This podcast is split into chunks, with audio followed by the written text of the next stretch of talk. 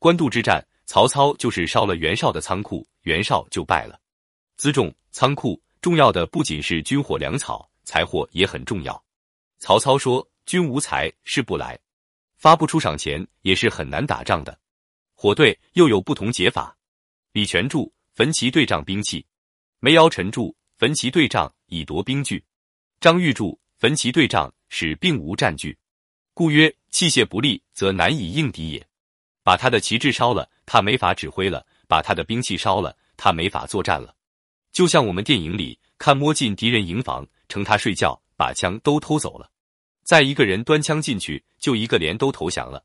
贾林和何氏住的不一样，说对同岁是道路的意思，火队是烧绝他的粮道，破坏他的运输线。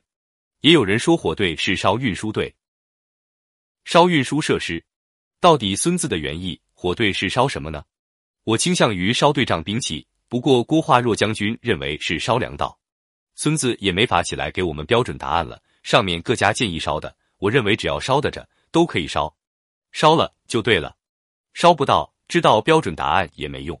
火攻就是给敌人做艾灸。原文中是这样说的：行火必有因，烟火必速聚；发火有时，起火有日。时者，天之造也；日者，月在积，必易枕也。凡此四速十有者，风起之日也。本人详解：行火必有因，要火攻必须等有条件。曹操注：阴间人，说这个阴是要有内应。李全也认为是内应，阴间人而内应也。陈浩注：须得其变，不独奸人。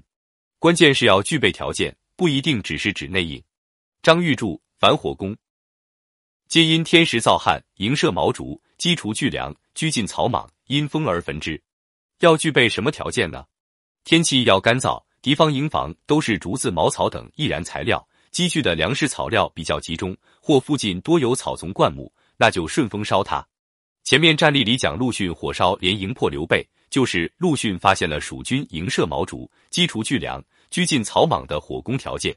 朱温和朱轩、朱瑾兄弟作战，双方都在草莽中列阵，风向一转，吹向朱轩兄弟军队，朱温马上纵火。这两个战例都不需要奸人内应，所以行火必有因，主要是只要具备条件，不一定是内应。需要内应的情况，通常是攻城。内应在城中放火，引起混乱，然后城乱打开城门，放兵马进去。所以守城如果遇上火灾，先别着忙救火，守住城门是第一，因为那火就是敌军奸细放来引开我军注意力的。